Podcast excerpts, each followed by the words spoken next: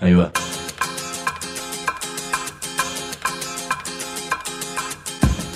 La Vaca es una colecta de recursos, es una cooperativa de trabajo, es una página web, un periódico mensual, una editorial, una cátedra, un bar. Es lo que necesitamos crear para ganarnos la vida y perdernos la obediencia de vida. La Vaca es comunicación, ida y vuelta. Ahí va. Decimu, no te calles. Decimu, como se te cante, como te salga, como puedas. Decimu para que escuchen los que te dicen, vos no digas ni mu. Ahí va.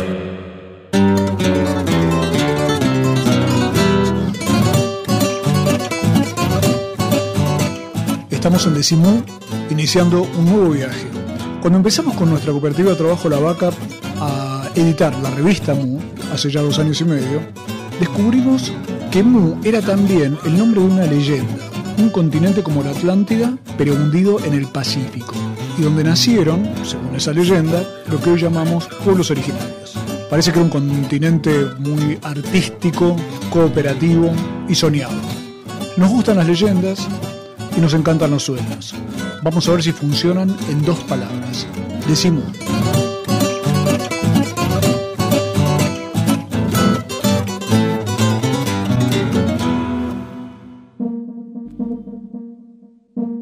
Cooperativa La Vaca. Transmisión en directo de ideas que laten, de latidos que idean una vida que valga la alegría, no la pena. Decimú.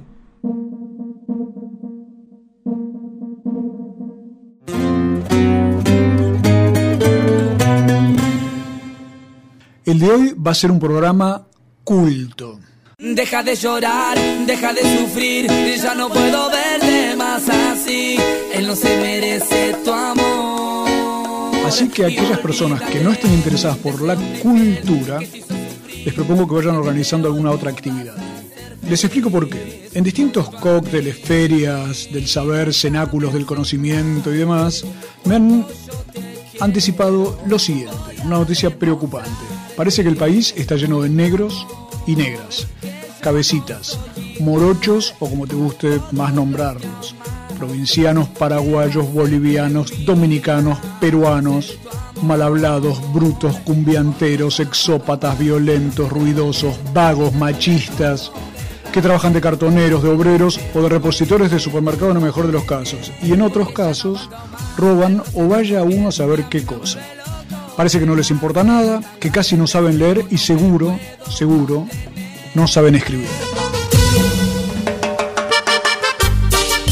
Como este va a ser un programa culto, vamos a hablar justamente de esas personas, de esa gente que hace cosa de negros, y no de los que van a los cócteles y los ámbitos del saber, que parece que han fallecido, aunque no se han enterado, como los de aquella película que repiten en televisión cada tanto que se llamaba Sexto Sentido.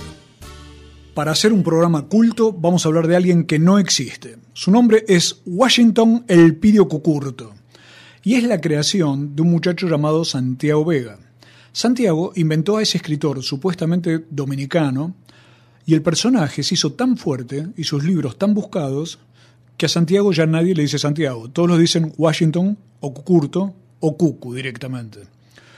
Este Cucurto rompió varios moldes y mientras le anunciaban que no sabía escribir, terminó siendo elogiado por varios próceres literarios, escandalizando a otros y publicando libros como Cosas de Negros, La máquina de hacer paraguayitos, El curandero del amor y la más reciente 1810, La Revolución de Mayo contada por los negros, donde reinventa a San Martín como gay y reescribe dos cuentos.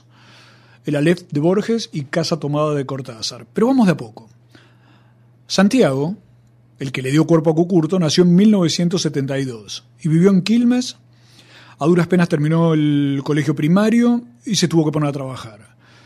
Fue un chiquilín ambulante que vendía en la calle, anduvo de aquí para allá y se mudó para Buenos Aires.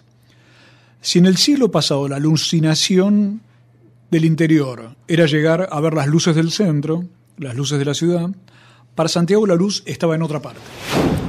Vengo de, un, barrio de inmigrantes, ¿no? entonces yo ya escuchaba mucha cumbia y tenía relación también con gente de Paraguay y de Perú mucho. Y cuando llego acá eh, comienzo a frecuentar los bailes de cumbia de gente del Paraguay. ¿no? Hay en Constitución que eran bailes muy grandes, en Liniers, y bueno, pero básicamente en esa época ahí estaba, digamos, la, inmigración paraguaya y van a bailar a esos bailes. Empiezo a, a descubrir que todas esas cosas eh, sería lindo contarlas. Así habla Santiago, a quien desde ahora tendremos que llamar Washington Cucurto, o Cucurto, o Cucu. infolavaca.yahoo.com.ar Resulta que este chiquilín no podía dedicarse a la literatura, ni se le pasaba por, por la cabeza, porque tenía que trabajar como cualquier chico bonaerense llegado a la gran ciudad. ¿Dónde te imaginas que consiguió trabajo? ¿En una editorial? ¿En una biblioteca? Es como multiple choice. ¿O en un supermercado? Escuchate esta autobiografía de 34 segundos. Llego a Buenos Aires a los 17 años, en el año 89, y bueno, comienzo a trabajar en, distintos supermercados en esa época, en pleno menemismo. Conocí, digamos, todo la parte fea que puede, puede tener el, el trabajo bajo dependencia, ¿no? Y bueno, a, a medida que voy trabajando voy, voy descubriendo el mundo de los libros, comienzo a escribir ahí mismo mientras trabajaba, siempre cosas relacionadas con el mismo trabajo. Entonces, eh, bueno, ahí escribo mi primer libro, es el Arrayán, que es de poemas. Ahí escribí La máquina de hacer paraguayitos. Ese grandote morochón que sigue siendo cucurto trabajó primero en Carrefour. Lo echaron un día que fue sin afeitarse. Lo enviaron a la casa, al día siguiente ya estaba recibiendo el telegrama de despido. Pasó a trabajar en Coto, pero ninguno de esos dos supermercados supieron que esas góndolas estaban apresando a ese muchacho que estaba más interesado en los libros que en la leche descremada y que a escondidas iba tomando nota de lo que empezaba a ver.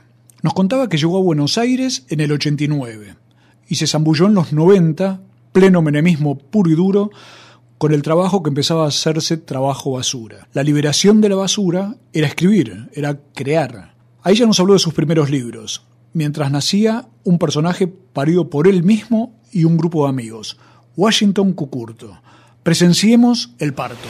Eh, Ellos empezaron a hacer unos pequeños libros ahí mismo en la computadora de Hogareña y se empezaron a editar entre ellos, armaron una pequeña colección de libritos de poesía de tiradas mínimas y un, y un día voy y veo que me armaron un librito con mis poemas. Poemas que yo les mostraba para que leyeran y me dijeran qué les parecía. Y un día voy y veo que dice Washington Cucurto. Y yo dije, pero ¿cómo? Este no es mi nombre. Eh, y me dice, no, vos sos Cucurto, vos sos Cucurto. Ellos ya me decían Cucurto porque yo usaba mucho el verbo curtir. Yo no curto tal lado, yo no curto esto, yo no... Entonces un día me equivoqué y dije, yo no Cucurto y se empezaron todos a reír. Y Washington me pusieron porque soy morocho. Y ellos tenían la idea de que Washington es un nombre de morochos eh, uruguayos. Washington Nelson. En ese grupo de amigos estaba Damián Ríos. Cucu medio que se mosqueó, pero tomó el desafío del personaje. Había un portugués tremendo y maravilloso llamado Fernando Pessoa, que firmaba con otros nombres, heterónimos. Cucurto nacía con una biografía que le hizo Santiago, donde lo inventa como un heterónimo, un dominicano, nacido en 1942, llegó a Buenos Aires en los 70, autor de Las miles de tramoyas de las truculentas tragavergas, que deja inaugurado en el país una corriente literaria, el realismo atolondrado. Cucurto, el personaje, el inventado por Santiago, parece que desapareció y dejó a cargo de Santiago las obras, pero esas obras tuvieron tanto impacto que Cucurto, el personaje, se comió a Santiago, quedó para siempre y ya, como te contaba antes, nadie conoce a Santiago por su nombre, sino como Cucurto. Cucurto escribe así. Atentos señores, en la radio hablan las locutoras trolas de la FM Tropical. El rey de la cumbia se echa Axe, el desodorante de los bailanteros. En los sobacos, el pelo, el pecho y las bolas. Se pone su camisa blanca con flores en los bolsillos, su pantalón Rica Lewis y sus zapatojos del once. Señores, ya está por salir al ring de la vida el rey de la cumbia. Baja las escaleras de su casa, se dirige a la parada del bondi, se sienta en cualquier asiento. 23 horas. Miren, mírenlo, cómo baja del 168 y se dirige por la calle Salta hasta el pasaje O'Brien. No se detiene ni sonríe. No ve ni escucha a los zánganos vendedores, las putas lo perifonean, los sauneros lo agarran del brazo en vano. No hay criatura de la noche que lo detenga.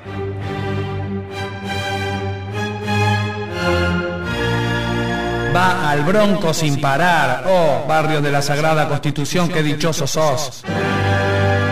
En tus venas va el anónimo rey de tus calles y de tus galpones musicales.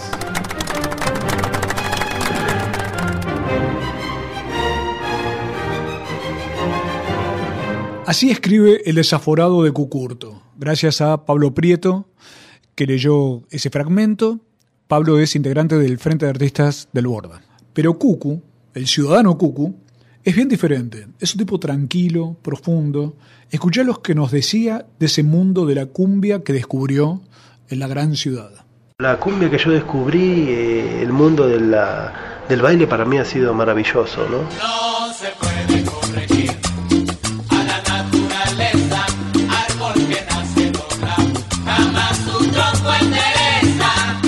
Más allá de todas las cosas que pueda tener, para mí fue algo muy importante en mi vida.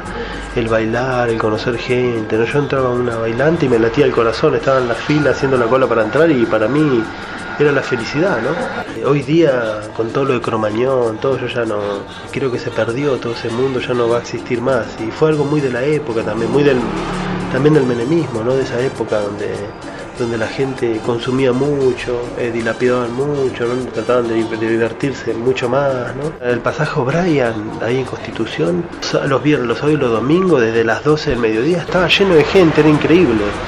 Era increíble, eso no se volvió a ver nunca más. Bueno, eso era la cumbia también, ¿no?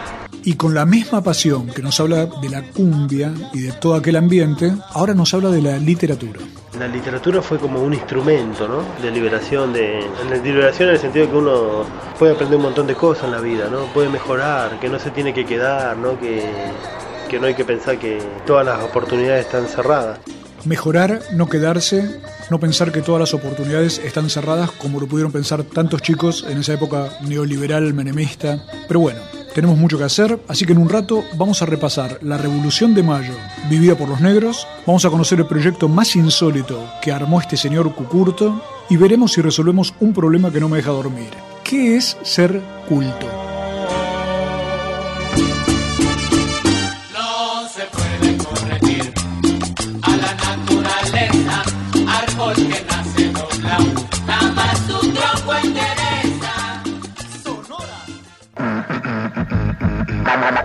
Mu, punto de encuentro. Punto de encuentro. Mu. Mu, punto de encuentro. Nuestro bar, nuestra feria, nuestro escenario. Cosas ricas para alimentarnos en cuerpo y alma. Estamos en Hipólito Yrigoyen 1440. Hipólito Yrigoyen, Desde las 1440. 9 de la mañana y hasta después de las 10 de la noche. En www.lavaca.org. Consulta nuestra agenda de actividades libres y gratuitas en www.lavaca.org. Mu Punto de Encuentro. Bar, feria, librería, un espacio para el que quiera, un espacio para cualquiera. quiere repetir el mensaje presione 5. Si no, simplemente corte. Gracias por utilizar nuestros servicios. Adiós. Hipólito Yrigoyen, 1440. Se viene el maremoto de palabras de Daniela Andújar con su poesía para detener la respiración artificial. Ih, rapaz, começou já. Carneirinho. Ante tanto tedio organizado, poesía, rap, canción, vals gritado, pico oral, inyección de aire en las venas del encierro. Poesía oral, poesía analfabeta, poesía alfabeta, poesía cardíaca, poesía nerviosa. Poesía bombachuda, poesía puntiaguda, poesía antigeométrica, poesía no binorma, poesía para detener la respiración artificial.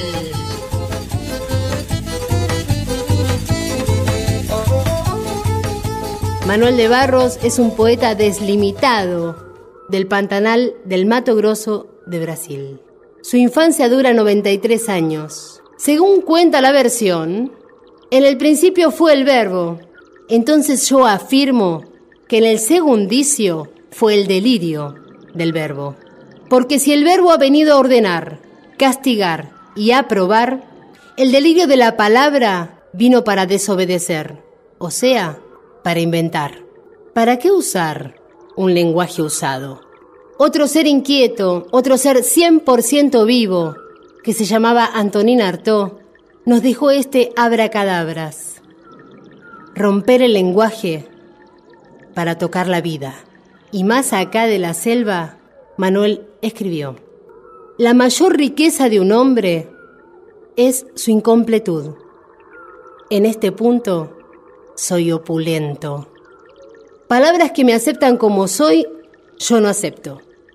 No aguanto ser apenas un sujeto que abre puertas, que empuja válvulas, que mira el reloj, que compra pan a las seis de la tarde, que vaya afuera, que saca punta al lápiz, que mira las uvas, etcétera, etcétera. Perdonen, yo necesito ser otros. Yo pienso renovar al hombre usando mariposas.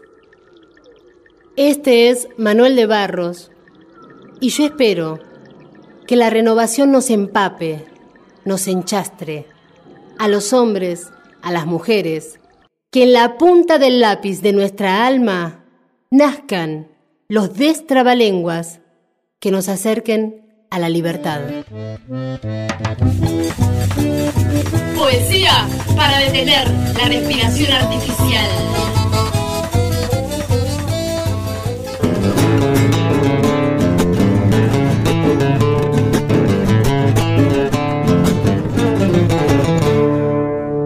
Seguimos en Decimú, estamos hablando de Washington Cucurto, un escritor extravagante a veces, insultante otras, apasionado y apasionante siempre, creador de un proyecto asombroso de trabajo que ya te voy a contar, y que pareció enfocar su literatura en los negros, en temas que nunca habían aparecido justamente en los libros. La parca y la gorra me quiere llevar, la parca y la gorra me quiere matar, porque ahí vienen, ellos son los policías en acción, hasta trajeron a la televisión, y si no agarran vamos a la prisión. Y las palmas de todos los negros bien arriba.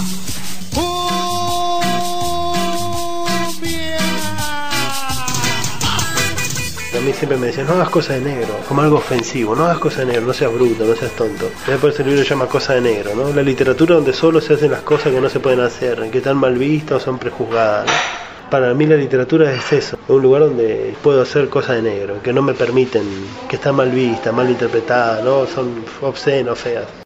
Cosas mal vistas, cosas de negros, cosas obscenas. Pero para entender qué significa Cucurto en la literatura, se puede recordar que un autor como Tomás Eloy Martínez, por ejemplo, escribió sobre él. Desde Osvaldo Lamborghini no asomaba un lenguaje tan violento, tan fosfórico en la literatura patria. Otro escritor, Ricardo Piglia, comparó el modo en que Cucurto se hace cargo del lenguaje de los inmigrantes paraguayos y bolivianos con el modo en el que Roberto Arlt o Armando Discépolo se hicieron cargo de la inmigración judía italiana. Mi propuesta siempre es conocer estas ideas pero no tenerlas como la gran verdad o el gran dogma, sino que funcionan como disparador para leer, que es mucho más divertido que escuchar críticas o comentarios, y dejar que a uno le guste o no le guste. Pero ya que andamos de opiniones, preferimos saber, por ejemplo, ¿qué dicen los escritores más jóvenes? Le preguntamos a Juan Incardona, que está por publicar en pocos meses su nueva novela llamada El Campito, cómo es que él ubica a Cucurto en la literatura argentina. Fíjate lo que nos contó. Me parece que lo que él trae básicamente es una voz popular que, que no, no hablaba, ¿no? La hacían hablar, pero Cucu es como que por intermedio de él, ¿no? Es el negro de la literatura, el, el repositor de Coto, ¿no? El, el cumbiero de Constitución, es como que es el que ahora habla directamente. La explicación de Juan está muy bien. Está el negro de la literatura, el cumbiero de Constitución, que ahora habla directamente a través de Cucurto. A mí siempre me quedan dudas en estos casos es dónde está el secreto, la receta para que todo ese volcán de experiencias y de cosas termine siendo un libro, porque es mucho más fácil de decir que de hacer. ¿Cómo hago para hacer una novela, un cuento, un libro si yo no sé escribir bien?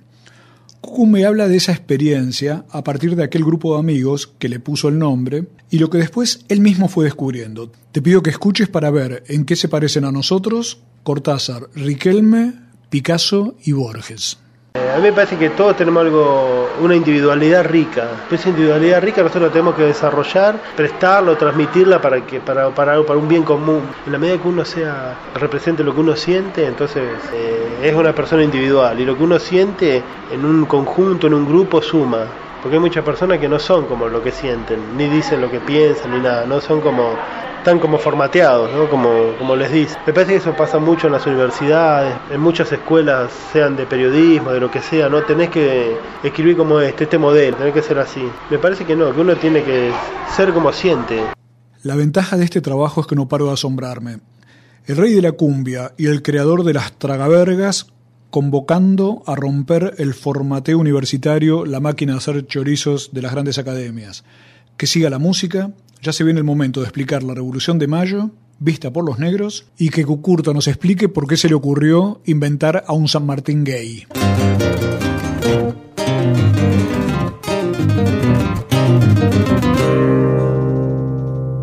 www.lavaca.org Decimu, como se te cante, como te salga, como puedas. Decimu, para que escuchen los que te dicen, vos no digas ni mu. www.lavaca.org, nuestra casa en la web. Visítanos. www.lavaca.org. Encontrate con nosotros en la web y léenos y escuchanos cuando tengas tiempo y ganas. ¿Y cómo puede ser que yo no haya dicho ni mu?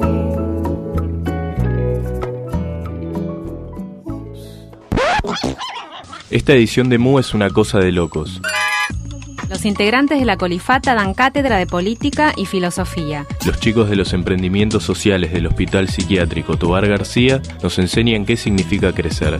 Y las chicas de la cooperativa Nadia de Chazú explican por qué una travesti puede ser presidente. Mu, Mu, el, periódico de, la, vaca. Pedíselo a tu kiosquero O escribinos a infolavaca.yahoo.com.ar y te lo mandamos por correo. Bueno, necesito un- algo, algo para iniciar, necesito. Una, una punta para empezar. El trayecto de la música que sale del corazón, toca las ideas, estalla en el cuerpo y cura el alma. Cura el alma.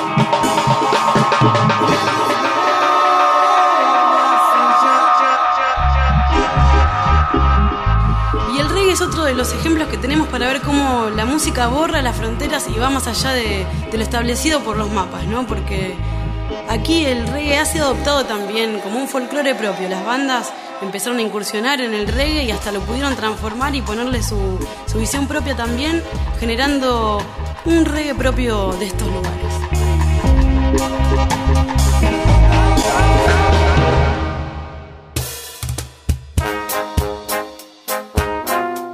Bueno, vamos a escuchar hoy Cuatro Varas, una particular agrupación, especialmente por la formación que tienen, ya que son cuatro trombonistas que se han encontrado a conectarse musicalmente también eh, con un percusionista.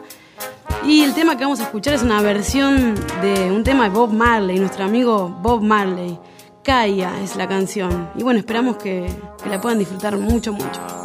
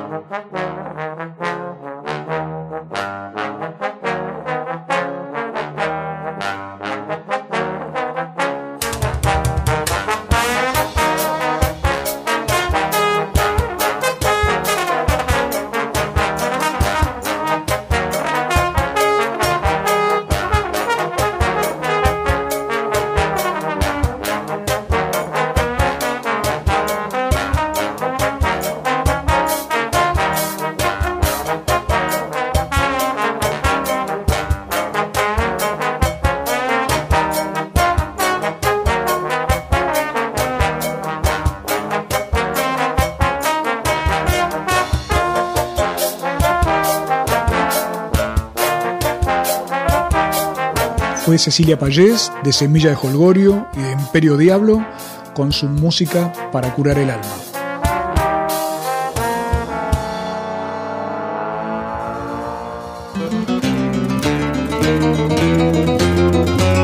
infolavaca.yahoo.com.ar El municipio en tu celular. Si querés recibir información gratuita sobre servicios, noticias y actividades del municipio, manda un SMS al 11 31 74 3359 o ingresa a www.moron.gov.ar y elegí las opciones que te interesen. Municipio de Morón.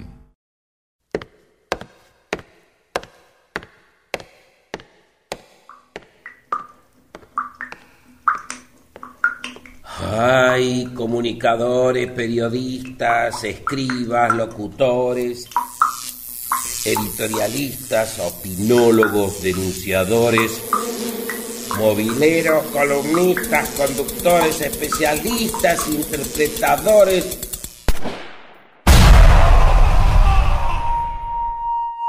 Mejor decir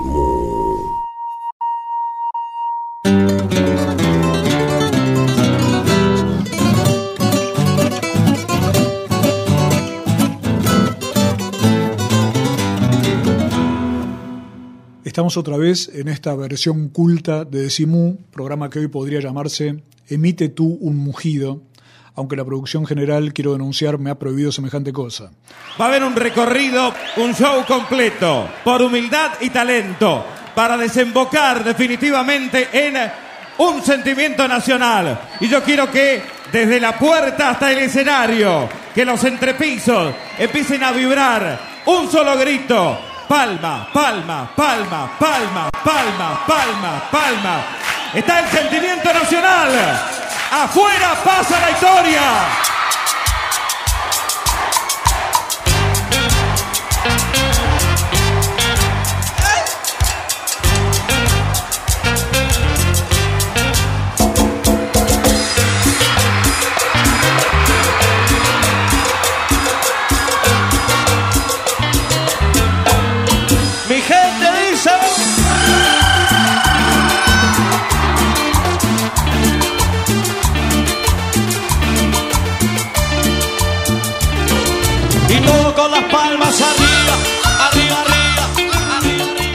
Repasemos la historia. Cucurto creó una literatura que Juan Incardona llamó cumbiesca, como en el siglo XIX una gauchesca.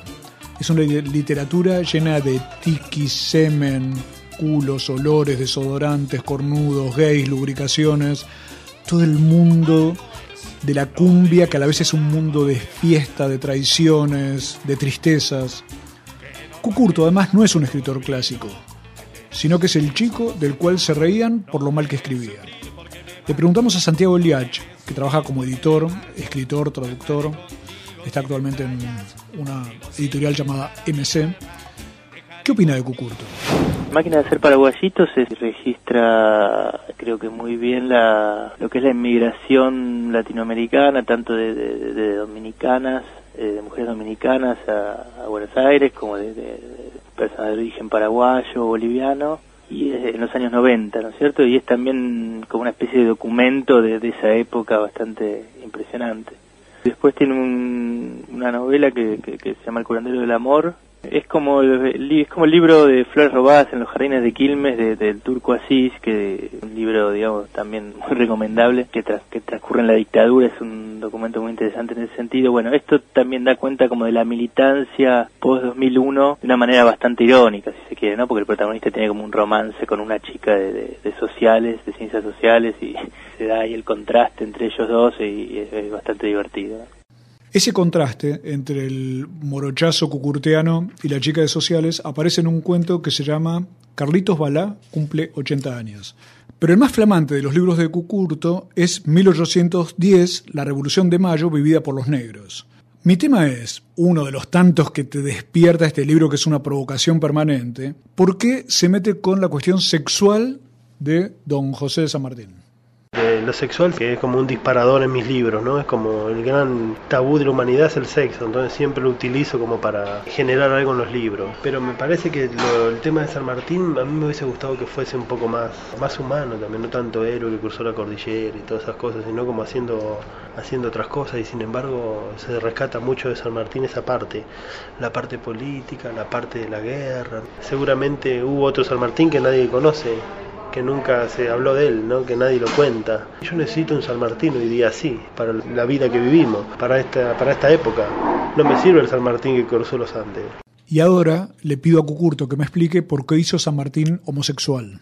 Eh, a mí me hubiese gustado que San Martín hubiese sido homosexual y hubiese hecho todas esas cosas y muchas cosas más también. Porque un libertador eh, no es solamente una persona que vaya a hacer un tratado con Artigas, no cruza una cordillera o le manda una carta al rey de España. Me parece que la idea de un libertador también es poco eso, ¿no? Si San Martín fue solo de eso, entonces es medio poco.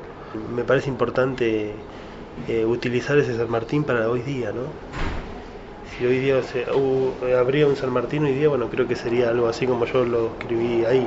Como uno tiene su Fidel Castro, ¿no? Otro tiene su, su Che Guevara, ¿no? Eso me parece importante la historia, ¿no? Como que los personajes, como las grandes personas de la historia, como utilizarlas, no tenerlas ahí arriba, sino bajarle y que sirvan para la vida de uno, que sean un motivador. Me parece que en ese sentido la historia es conservadora y burocrática también, ¿no? La historia, dice Cucu, es conservadora y burocrática. Pero el libro, ya te habrás dado cuenta, no es un libro de historia. Ahora te propongo escuchar a Cucurto leído por Pablo Prieto, que es integrante del Frente de Artistas del Borda.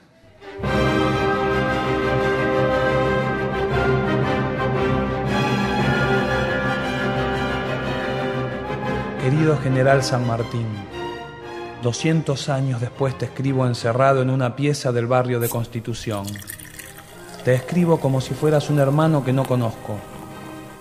Te escribo desde mi condición de escritor cumbiantero contemporáneo que no acepta la historia como se la contaron otros. Desde mi corazón de admirador y enamorado tuyo. Ahora que te escribí 200 años después, desde un rincón del río de la Plata que supo ser terreno de todas tus hazañas y amoríos tales. Hoy sos el faro, el guía, el libertador y prócer de América, en los libros de historia y en la boca de los políticos revolucionarios de izquierda. Yo te quiero como el hombre sencillo que fuiste y que ocultó su imagen de luchador de grandes gestas. Te quiero como un muchacho porteño más, que bardeó todo lo que pudo, que políticamente fue el más incorrecto y romántico de los héroes de la América mestiza. Poco me importa tu cruce de la cordillera, hoy es un trámite intrascendente y lo hago en dos horas por en Chile. O tu encuentro en Guayaquil con ese otro maricón como sos vos y como lo seré siempre yo, ni un pelo me mueve.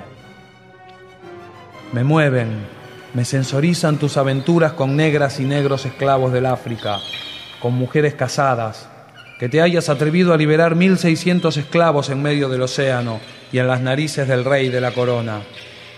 Me conmueve que hayas sido el padre del verdadero héroe negro de la Revolución de Mayo y de nuestra historia argentina, negado por las plumas de historiadores blancos que no podían aceptar el liderazgo de la negritud en nuestra historia. Me conmueve, oh dulce amado mío, tu libertinaje a la hora de vivir, y por eso sos para mí mi libertador.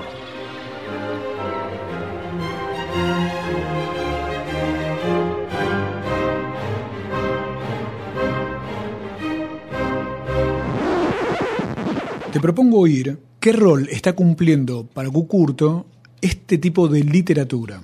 La literatura es un movilizador social, ¿no? Entonces nosotros es una herramienta, ¿no? Nosotros tenemos que utilizarla para mejorar este mundo también, ¿no? Porque una literatura amorfa, ¿no? Donde no pasa nada, donde no, por lo menos uno si con un insulto, ¿no? Con una llamada de atención despierta algo, me parece que esa también es un poco la función del, del escritor, ¿no? Mostrar algo, señalar algo, generar una inquietud o una duda en los demás, ¿no? Porque si no, como una literatura puramente de libros, libresca, no le veo mucho mucho sentido. Me parece que la literatura hay que utilizarla como un elemento de agitación social, agitación social. Si la literatura es un elemento de agitación social, Lo que me surgió como tema es cómo ve Cucu la cuestión política, la gran cosa de negros de la política argentina, que es el peronismo. Con su serenidad proverbial, Cucurto nos contó lo siguiente. El peronismo creo que en mis libros es más como simbólico. Bueno, en realidad el peronismo es simbólico, ¿no? Realmente. De hecho ya todos estos que está- dicen que hoy son peronistas, ya no sé, ¿no? Que, o que el peronismo es todo eso, esa máquina, ¿no? De la que hablan, miles de dólares, ¿no? Hay gente poderosa. Eso no es el peronismo, ¿no? Eso son simplemente personas que, que roban.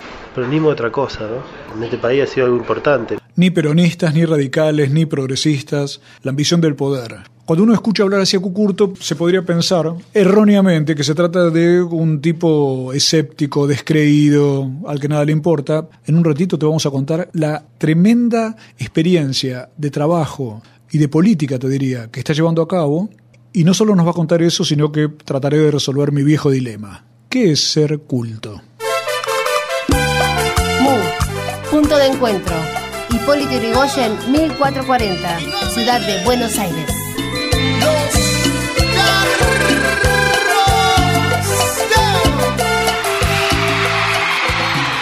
Buenitas noches, tucanes, alacranes, arroyos y aguaretés, jacarandaces, cascadas, potrillos colorados, buenasas noches.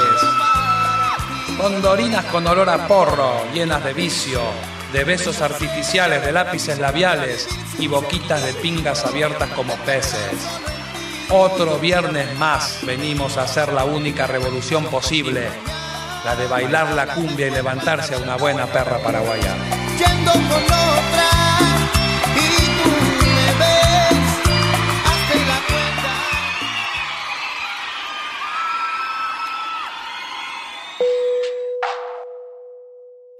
Estamos aquí en plena radioactividad. Radiación de voces libres. La onda expansiva de las batallas para un mundo sin patrones, sin relojes. Tenemos la vaca desatada.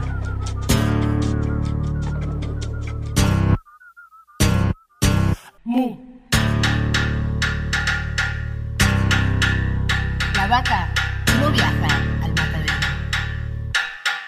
La vaca que no viaja al matadero.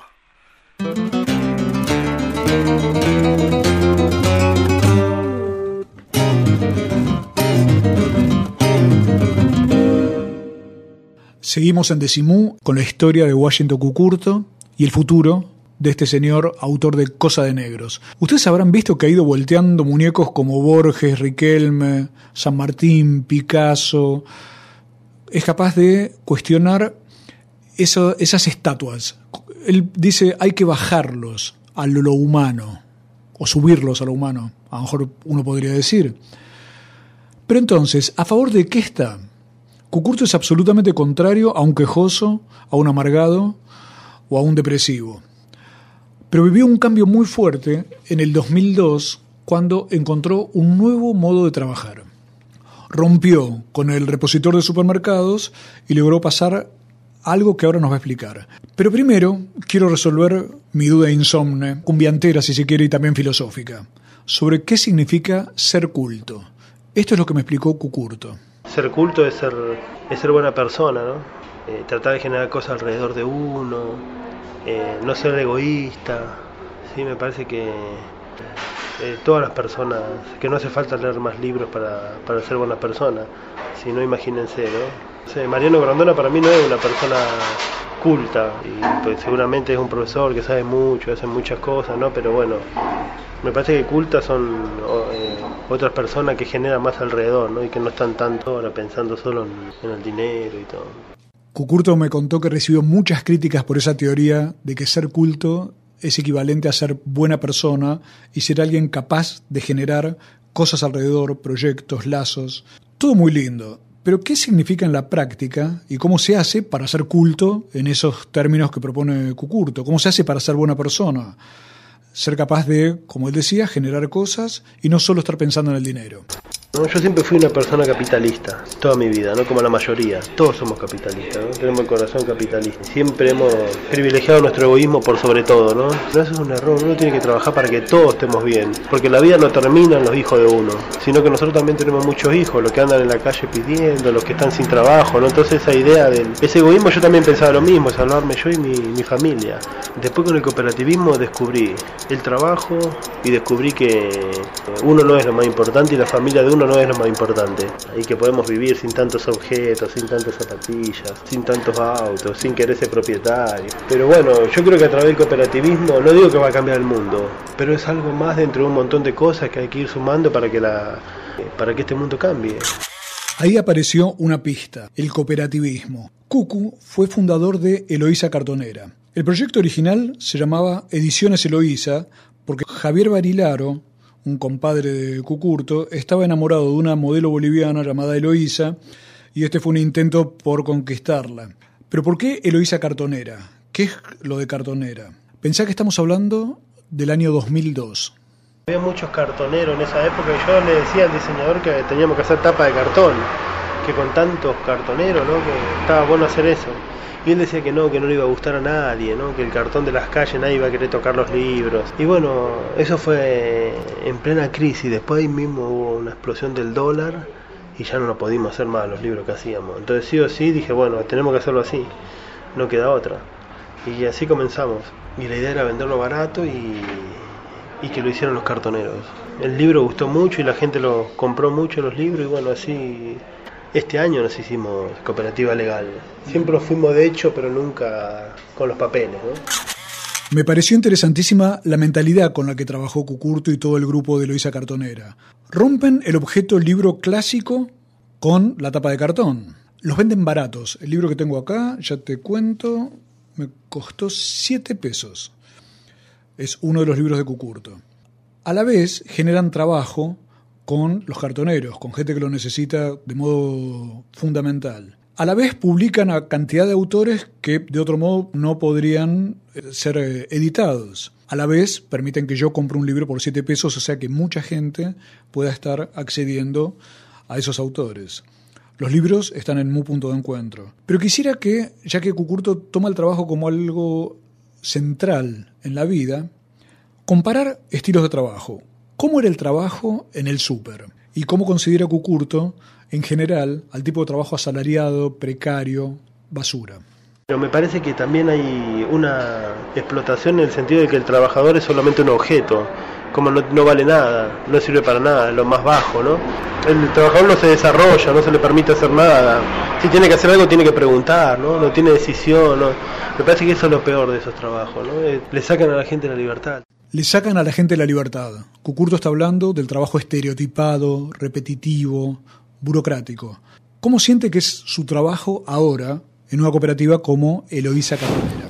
Cooperativismo es el redescubrimiento del trabajo, donde uno descubre que a lo mejor uno gana muy poco, pero que la finalidad del trabajo no es ganar dinero, no es la, la base ni del trabajo, ni del bienestar de nuestra familia, ni del bienestar de nuestra vida, es una mentira. El cooperativismo lo que te hace bueno es que vos sos parte de algo, ¿no? Y tenés decisión por algo y responsabilidad, ¿no? Y vas descubriendo un montón de cosas que en los trabajos convencionales no lo vas a descubrir nunca. Y fíjate la diferencia de lo que nos va a contar Cucurto ahora con lo que le pasaría a los personajes de sus libros, para los cuales trabajar era una especie de infierno. ¿Cómo es el trabajo en la cooperativa? Eh, no podemos estar sin ir a la cartonería. Ya es como una droga para nosotros ir a la cartonería, ¿no? Como que el trabajo se vuelve algo indispensable. Pero algo lindo, donde uno que si no vas no, no estás bien, ¿no? Como que tenés que ir. Comúnmente pasa todo lo contrario en los trabajos, que nadie quiere ir a los trabajos, ¿no? Cucurto se tiró contra las revoluciones, que son un mero simulacro, se tiró contra los partidos políticos que no quieren cambiar las cosas, sino simplemente acceder al poder.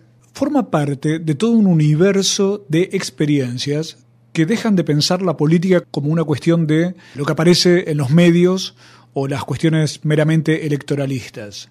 Creen en la política como la experiencia concreta que están llevando a cabo. A ver cómo lo explica Cucurto. Revolucionario es trabajar en grupo y para todos, ¿no? El trabajo creo que es lo más revolucionario que hay. Bueno, yo lo decía el Che Guevara, ¿no? Que había que trabajar cada día un poco más. Entonces, bueno, eh, pero no un trabajo donde solo haya dinero, ¿no? Y para uno, sino algo que sirva para todos, ¿no? Como un acercamiento para que seamos felices todos. Entonces hay que romper como eso, ¿no? La ganancia de todo el trabajo tiene que ser para todos los trabajadores. Entonces ahí se mejoran muchas cosas. Entonces ahí los trabajadores se comprometen más, ¿no? Se hacen realmente ellos, se transforman, es la transformación del ser humano, ¿no? Y ahí comienza, si alguna vez va a haber una revolución va a comenzar así. infolavaca.yahoo.com.ar Hablamos de historia, de cultura, de literatura, de tantos temas, pero me gustó mucho eso que decía Cucurto al final, la transformación del ser humano. Si alguna vez hay alguna revolución, empieza por ahí. No sé si será así, pero a lo mejor está empezando mientras escuchamos cumbia.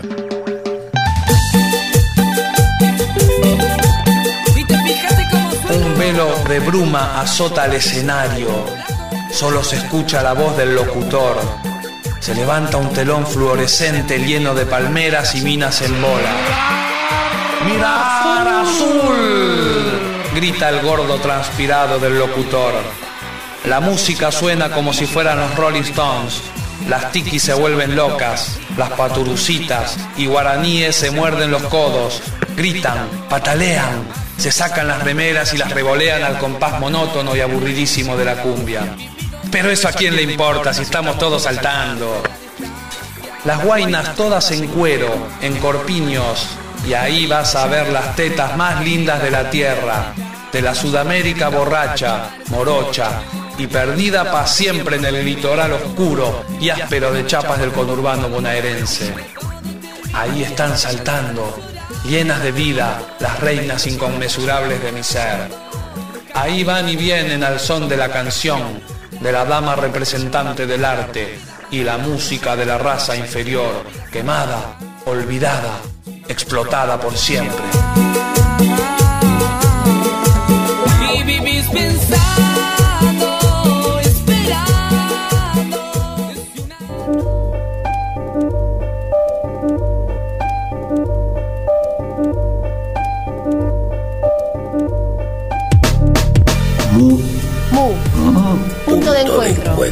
Hipólito Yrigoyen, 1440. Ciudad de Buenos Aires.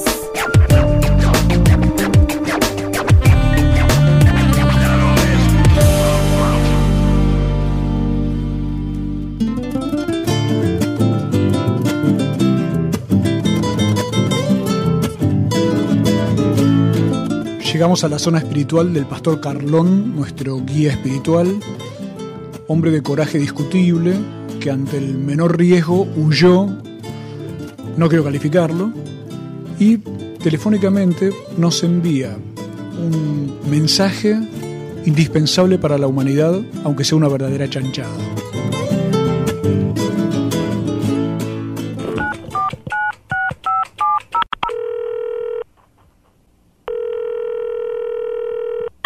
Catalina, trajiste los chicos. Gracias, ya se fue. Sí, ahora andate vos, que viene el Hugo, yo tengo que hablar. Por teléfono.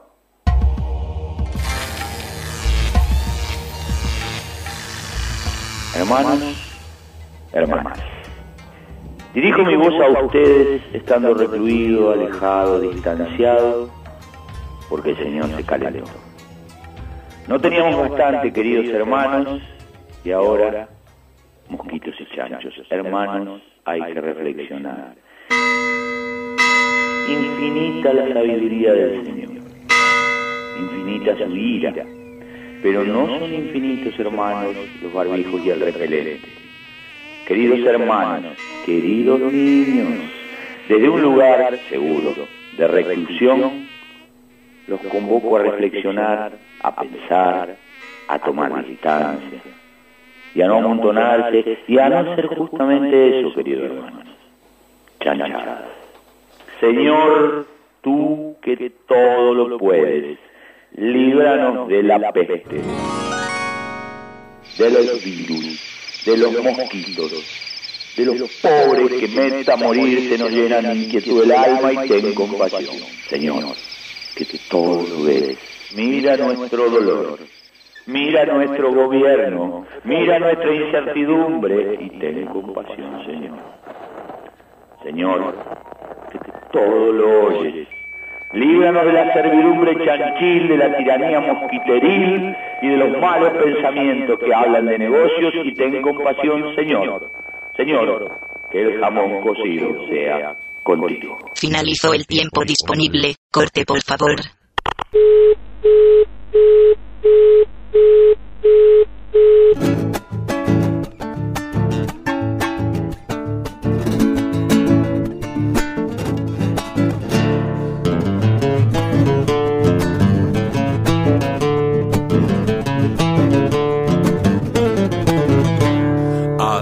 Había poder hoy crecen flores llenas de amores. No explotan llamas bombas dentro de la catedral, no existe el mal, hay armonía. Entonces ya no había y ahora hay, claro que hay anarquía en la republiqueta, anarquía en la republiqueta. www.lavaca.org. Hay arte en el Congreso a borbotones, no son cojones. Ovarios de esta tierra, porque patria ya no hay más a dónde vas. Algarabía, las noches y los días piden más, quieren más. Anarquía en la republiqueta, anarquía en la republiqueta. El nuevo mundo da para el asombro. Tras los escombros va la tela de araña de la solidaridad, la propiedad. Esa mentira no existe si se mira la verdad sin edad. Anarquía en la republiqueta, anarquía en la republiqueta, anarquía en la republiqueta, anarquía en la republiqueta.